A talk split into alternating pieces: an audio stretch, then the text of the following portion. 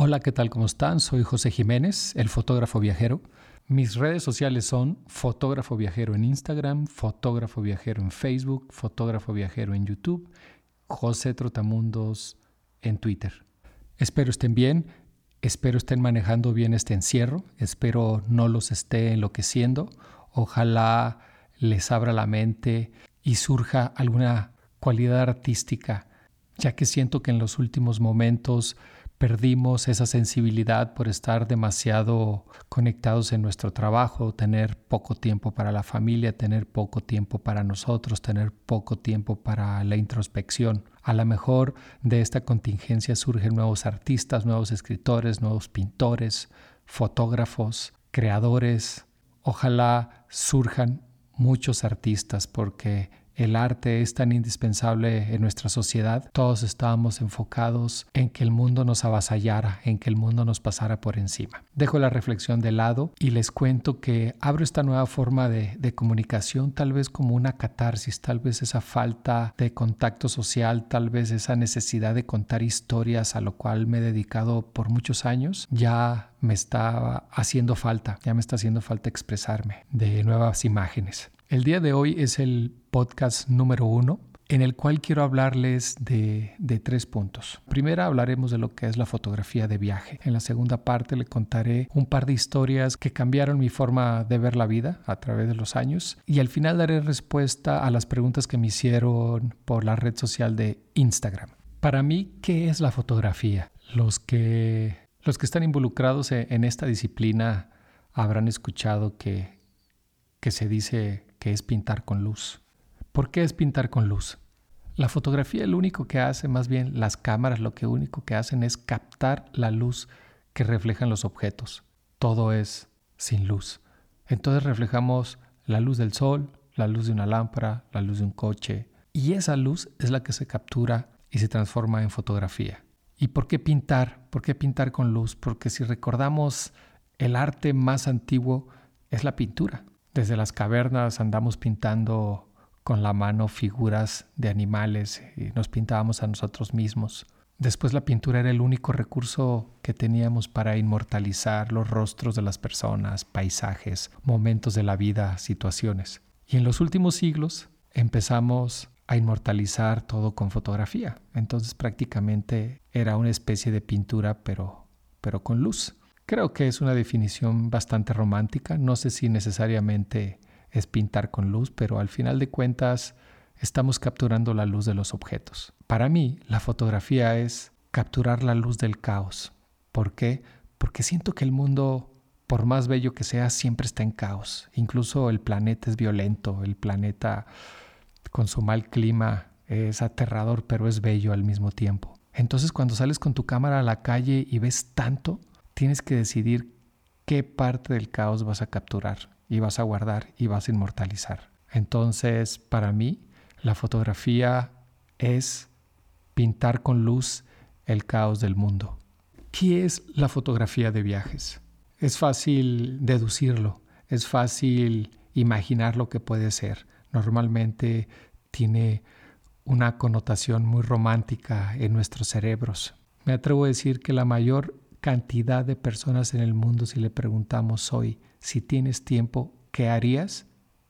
Nos responderían viajar. La fotografía de viajes empezó porque teníamos que conocer el mundo y eran pocos los atrevidos, a pocos los que se aventuraban a cruzar esas fronteras que estaban fuera del alcance del resto de la humanidad esos aventureros, esas personas, esos valientes que en las épocas de antaño se iban por primera vez al Ártico, a la Antártida, a África. Yo recuerdo que esos fotógrafos de viajes me volaban la mente. La fotografía de viaje es la mezcla de dos realidades, de una realidad objetiva y una subjetiva. ¿Cuál es esta realidad objetiva? Al final de cuentas, viajar no es más que mover la masa de nuestro cuerpo por el planeta y la masa de nuestro cuerpo está restringida por las leyes de la física. De hecho, no nos podemos separar del planeta más de tal vez 50 centímetros y pegamos un, un brinco. Es como si estuviéramos adheridos con chicle. Bueno, obviamente sabemos que es la gravedad. A veces he sentido que, estamos prisioneros eh, en este planeta. No podemos irnos más allá. Imagínense que estamos totalmente anclados a nuestra madre tierra, pero no podemos salir de aquí. Así es que lo único que nos queda es recorrerla, utilizando el transporte más antiguo que son nuestras piernas. Así es que movemos la masa de nuestro cuerpo de un lugar a otro, pero al momento que estamos en otro lugar, ahí es donde nuestra mente subjetiva hace la magia. Somos la única especie que podemos interpretar las cosas de mil maneras. ¿Y por qué subjetivo? Porque las fotografías no necesariamente son iguales y no, siempre vienen del mismo lugar.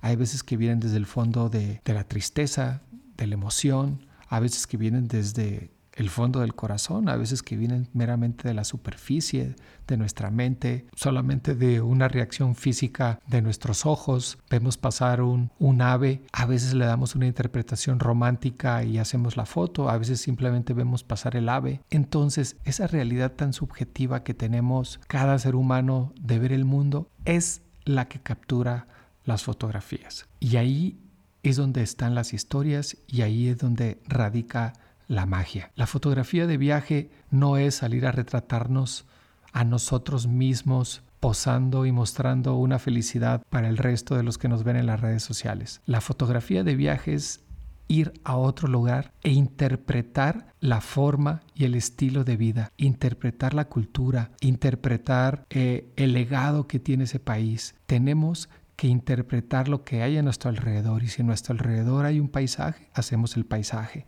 Si a nuestro alrededor hay personas, tenemos que capturar a las personas. Si hay comida, comida. Si hay edificios, edificios. Si hay arquitectura antigua, prehispánica. Es una de las, de las disciplinas fotográficas más completas porque debes estar preparado para retratar cualquier cosa. Incluso puedes estar en algún lugar de, una catástrofe y tendrías que contar cómo se siente el sitio después o en el momento de la catástrofe. Así es que también tenemos algo de, de fotoperiodismo. Ahora, hay algo que es sumamente importante para, para hacer bien el trabajo. Se requiere paciencia, se requiere fortaleza mental y al final la, fortaleza física, porque se pasan grandes momentos de, soledad, se recorren grandes distancias en solitud. Para mí, la mejor forma de, de hacer mi trabajo es recorrer el mundo en automóvil. He tocado los cuatro continentes en automóvil, en automóvil mexicano. Es mi coche, mi coche de a diario y cuando se me prende el foco y se crea un proyecto, me he ido a recorrer América, Europa, norte de Asia, norte de África, el Ártico, la Antártida. ¿Por qué en autos? Se preguntarán muchos, porque es la única forma de ver todo el paisaje. Si vas en avión vas del punto A al punto B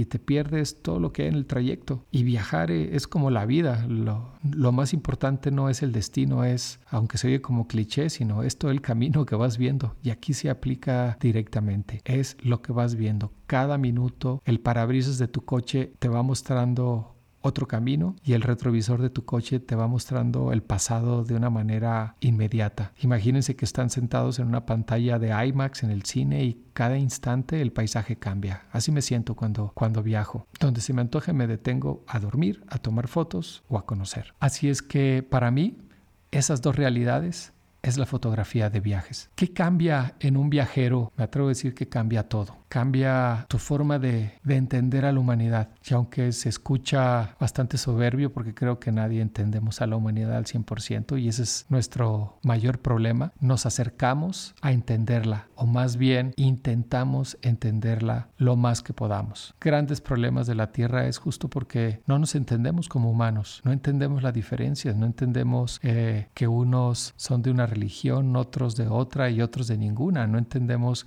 que hay diferentes gustos sexuales no entendemos que hay diferentes gustos de la comida, no entendemos que nuestra familia elija ciertas cosas. Cuando viajas tanto y te cruzas con tantas personas y con tantas realidades, cada día te empiezas a esforzar más por entender a esta humanidad y dejarla tal como está, en el, en el buen sentido. Obviamente uno quisiera hacer muchos cambios de, de, injusticias, pero si hacemos las injusticias para un lado, lo más bello es dejar a la humanidad tal como está, no tratar de cambiarla. Es si un día estoy en una comida con una religión ajena a la mía y me invitan a, a, sentarme a la mesa, me invitan a hacer oración, no me importa qué religión sea, la voy a hacer junto con ellos en el idioma que sea, por mostrar respeto y agradecimiento. Y si al día siguiente estoy en otro país donde la religión ha cambiado, lo haré de nuevo. Y eso te va abriendo la mente, te va volviendo sensible y vas entendiendo que esa es la magia de, los seres humanos, ser distintos. Esa, esas diferencias son las que hacen que la comida sea tan sabrosa y variada, hacen que la arquitectura sea lo que es hoy en día y sea distinta en gran parte del mundo. Y esas diferencias son las que nos dan una buena fotografía. Algo que es sumamente importante es que entre más viajas te vas volviendo más ético y te vas volviendo una persona llena de respetos a,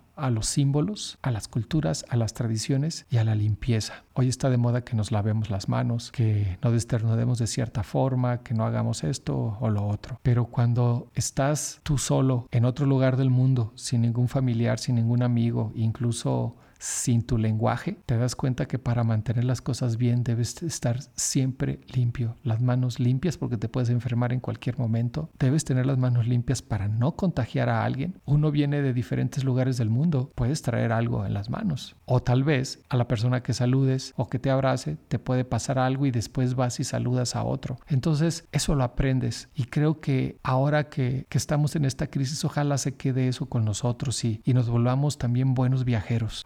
Curso de los años he visto demasiados malos viajeros, gente que es irrespetuosa, gente que quiere aplicar su ley en el país donde esté, que quiere aplicar las reglas de su religión en el país donde esté. Eso es demasiado inflexible y, y se pierde de mucho en ser así.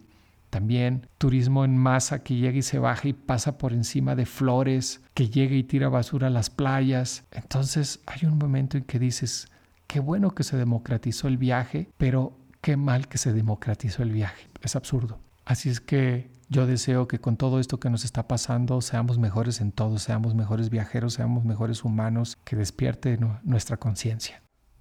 En esta segunda parte les quiero contar una gran historia, que fue de las primeras y que me hizo abrir los ojos, me hizo entender que, que la bondad activa una especie de magia universal. Y se los dice alguien que es bastante incrédulo, alguien que, que, casi casi se basa en el método científico y si el método científico no lo, no lo comprueba, no lo creo. Pero con todo esto han sucedido cosas tan únicas que, que no tienen explicación. Pero les cuento la historia. Conocí a Clemente. Yo viajaba en ese momento desde Sonora hasta la Patagonia e iba pasando por Perú. Llegué anteriormente a una ciudad y conocí a un grupo de personas que se dedicaban al 4x4. Me recibieron, me saludan, me dan consejos, oye, placas mexicanas de tu coche, ¿qué haces por acá? Bueno, se volvieron grandes amigos. Y ellos me recomiendan y me dicen, ¿vas hacia Lima? Les respondo, sí, tienes que detenerte a comer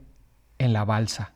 Es de los mejores restaurantes de mariscos. Eso me dicen. Yo les respondo, sí, claro, con gusto. ¿En dónde está? Está en el kilómetro 300 y tanto de la carretera antes de llegar a Lima y yo me quedo, órale, está bueno. En mi mente dije, si lo veo me detendré, si no, pues, pues, me lo pasaré de largo. Tantos restaurantes y tantas opciones, dije, de aquí que lo encuentre va a ser complicadísimo. Pero en eso tomo carretera, se da la tarde, voy recorriendo toda la costa de Perú y es absolutamente algo desolado desierto por todos lados, arena, la carretera pavimentada que cruza estos desiertos como una serpiente recostada en la arena y que de repente veo un local amarillo en medio de la nada y que tiene el nombre del restaurante. Y me dije, mira, qué suerte tengo, lo encontré, pero bueno, demasiado fácil encontrarlo porque no había absolutamente nada ahí.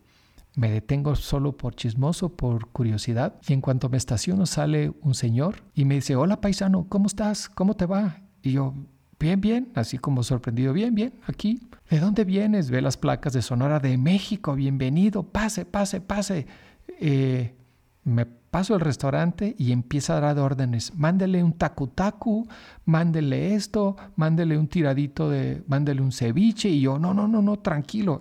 Mi mente como buen mexicano desconfiado decía, no hombre, ahorita me van a dar un cuento nonón de todo esto que me están sirviendo, que para qué les cuento. Pero este señor seguía sacando comida y cada cosa que me daba era más deliciosa que la otra. En eso saca uno de sus libros lleno de recuerdos de todos los personajes viajeros, porque eran eso, personajes viajeros que habían pasado por su restaurante. Estaban las firmas y fotos de los récord Guinness de, de unos tailandeses que le dieron la vuelta al mundo en bicicleta.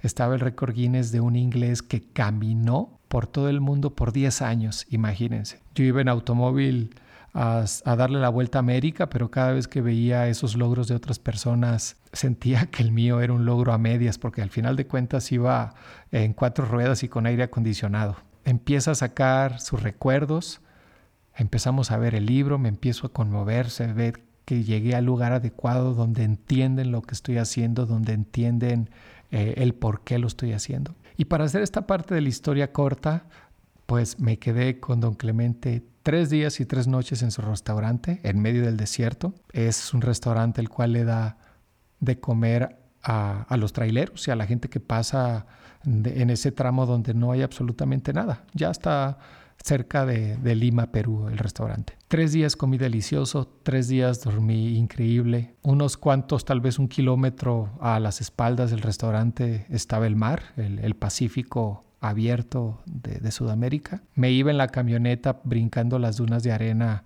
a ver el amanecer o el atardecer y regresaba con don Clemente. Al tercer día, ya no recuerdo si es el tercer día o el día cuatro por la mañana que me despido y obviamente me hace el lonche, me hace todo lo que puede y me lo pone en bolsas de plástico para que no pase hambre por el camino. No me cobra un solo peso y me dice, oiga paisano, le quiero pedir un favor. Y obviamente yo estaba conmovido y le digo, claro que sí, pídame lo que quiera. Obviamente yo estaba conmovido por el momento y, no pensé que me fuera a pedir nada complicado. Y empieza a contarme la historia, que hace unos días pasó un venezolano que iba en bicicleta y llegó, comió con él, lo atendió y se fue. Pero este venezolano le cuenta que detrás de él viene un colombiano vestido de blanco caminando por la paz. Y don Clemente, el día que pasó ese colombiano, estaba demasiado ocupado atendiendo comensales, traileros, turistas y todo lo que pasaba por ahí, que él dice que no se dio cuenta, que no se percató, pero que él cree que vio a ese colombiano pasar por ahí y no le ayudó. Y me dice, encuentra a este colombiano y ayúdale. Y dale esto de mi parte. Ayúdame, paisano.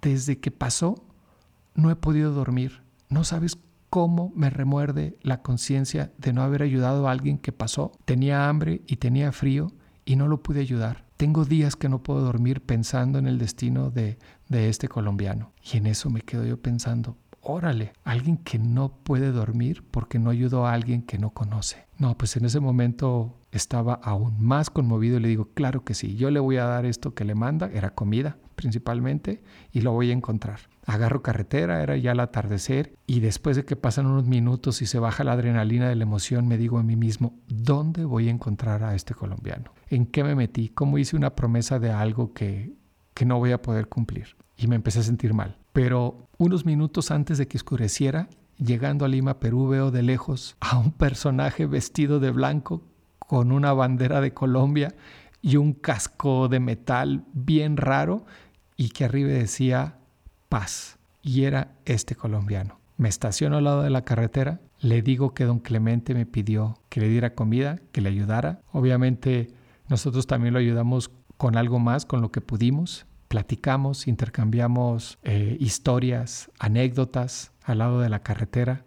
Se sentó un rato en la camioneta a descansar me contaba que él era árbitro profesional en, Colombia y había perdido a una de sus hijas en un secuestro y empezó a caminar por todo el continente sudamericano para enviar un mensaje de paz. Y saca de su maleta un, una especie de álbum fotográfico de esas fotos impresas y me empieza a mostrar los atardeceres que había capturado en el camino con una camarita de esas de rollo Advantix. Algunos la deben de recordar y los que no van a tener que googlearlo. Yo creo que revelaba esto cuando llegaba a ciudades y iba a alguna farmacia y ahí se lo revelaban. Y me empezó a mostrar todo eso y lo veo y solo pienso, este personaje viene cansado, viene destrozado caminando países y aún así tiene nuevos ojos cada día para retratar la belleza de esta tierra. Esto es sorprendente. Y efectivamente me confirma que había pasado frente a al restaurante de don Clemente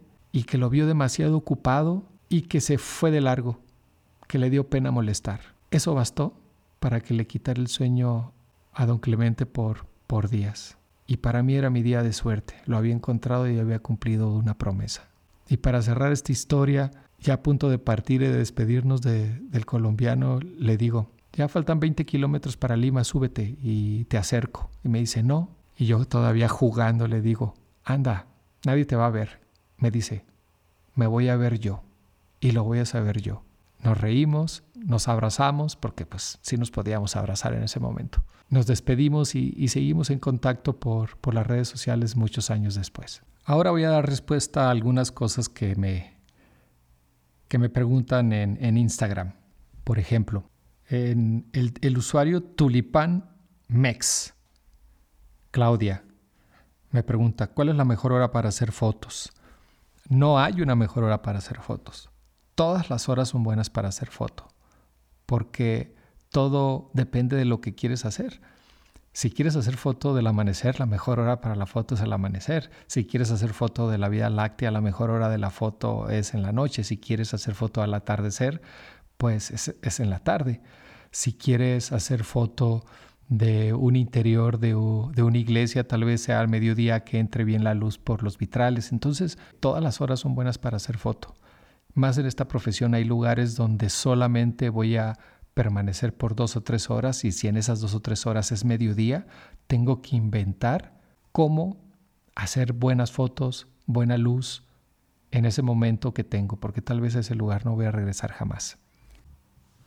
Hugo 12 Fotografía me pregunta, ¿qué objetivos recomiendas para fotografía de paisajes? Es una pregunta similar a la de la hora. Siento que podemos crear mucho a veces con las limitaciones que tenemos. Si solo tienes un 35 milímetros, lo puedes usar absolutamente para todo, para paisaje, para interior, para exterior, para personas. Si tienes un lente 1855, eh, igual creo que todos los lentes los podemos utilizar para todas las ocasiones. Y esas limitantes a veces son las que nos hacen crear algo único, algo diferente. Hay grandes fotógrafos que solo han utilizado un 35 milímetros toda la vida, otros un 28 milímetros.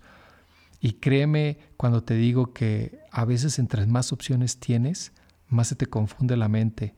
De las mejores fotos que he sacado es cuando salgo a veces con un lente porque no tengo en mi mente la preocupación de, las distancias, de, uy, aquello está muy lejos, si hubiera traído, le pongo el zoom o no, uy, esto está muy cerca, le pongo el gran angular o no. Pienso que para paisaje, que es tu pregunta, puedes usar absolutamente cualquier lente y de manera creativa le vas a sacar provecho. Carly2626 en Instagram, Carla, me pregunta que les cuente experiencias de los viajes y de los lugares más cool que haya conocido. Bueno, creo que tendría que ser un, podcast diario para contarle todas las historias, pero hay muchos lugares cool en el mundo. Y entre más lugares ves, más te gusta tu país. Eso es algo muy curioso. Historias suceden todos los días, pero sí hay lugares que me han sorprendido muchísimo. Por ejemplo, Georgia. Georgia al sur de, Rusia, eh, en las montañas del Cáucaso. Era es un lugar que, que realmente me fascinó. Un lugar por donde han pasado todos los imperios, un lugar que tiene mucho bagaje cultural, que es un lugar que, que sus montañas son, son mágicas, es un lugar donde me sentía que realmente estaba lejos. Entonces Georgia es uno de los, lugares que más tengo en la mente. El norte de, de Grecia, Parga, un pueblito pequeñito en la playa, ese lugar que tenía tenía magia, que también ahí hay otra gran historia de, del lugar donde me quedé. Se lo cuento rápido. Llego a, a mediodía a, buscando hotel a este pueblo, Parga. Ya estaba cansado de la carretera, hacía mucho calor y veo un hotelito ahí pegado a la playa, local, casero, así sencillo. Me hospedo ahí. A la mañana siguiente hay un personaje ahí que que está ahora en recepción y me pregunta, ¿tú eres el, dueño de ese coche que está afuera? Sí, de México, sí, ¿qué andas haciendo por acá en Grecia con coche mexicano? O sea, ¿qué onda, no? Se pone a platicar conmigo, nos hacemos buenos amigos, es el, el recepcionista para mí y me dice, ¿cuándo te vas? Me voy hoy. Oye, ¿y si veo la forma de que te quedes una noche más para, para que disfrutes nuestro pueblo? Y yo, pues nunca le digas eso a un viajero porque te va a decir que sí. Entonces, claro, le digo, acepto la cortesía. Las aguas frente al hotel, así color turquesa transparente, impresionante. Era un lugar del cual no me quería no me quería venir, me quería quedar ahí a escribir. Ya saben, caigo en ese cliché romántico de, estar en un lugar bonito para escribir, pero al final de cuentas he estado en tantos lugares bonitos y no he terminado de escribir que no es el lugar. Pero bueno, caigo, caigo en el cliché. Al día siguiente me vuelve a dar otra cortesía y me dice, oye, pues ve a comer a tal restaurante. Yo voy a estar ahí trabajando y tal vez haya mucha gente, pero yo busco la forma de hacerte pasar. Ah, perfecto. Y voy por la noche al restaurante y había una fila para este restaurante de, extranjeros que dices, no, yo aquí no voy a comer, es demasiada gente. Y lo veo que sale todo mesereando, todo sudado, porque pues era el mero verano. Y lo, hola, ¿qué tal amigos? Y ya, ven, pásale. Y me pasa como a la cocina, me sienta, me, ahí me, da algo de beber y luego de repente se desocupa una mesa y me, y me la da hasta. Me sentí mal por todos los que estaban haciendo fila. Y me empieza a servir de comer plato tras plato tras plato. Ah, si van a Grecia, tengan cuidado.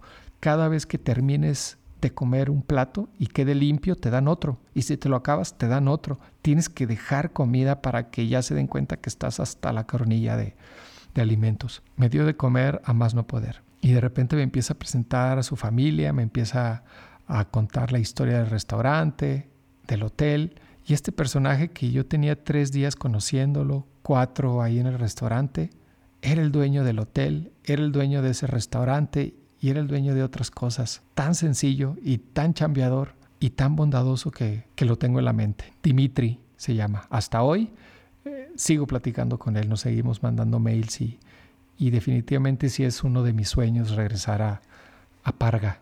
Iván MC 1978 me pregunta, ¿cómo financiar los viajes? Voy a dar respuesta a esto porque es una de las preguntas más frecuentes y no hay una respuesta.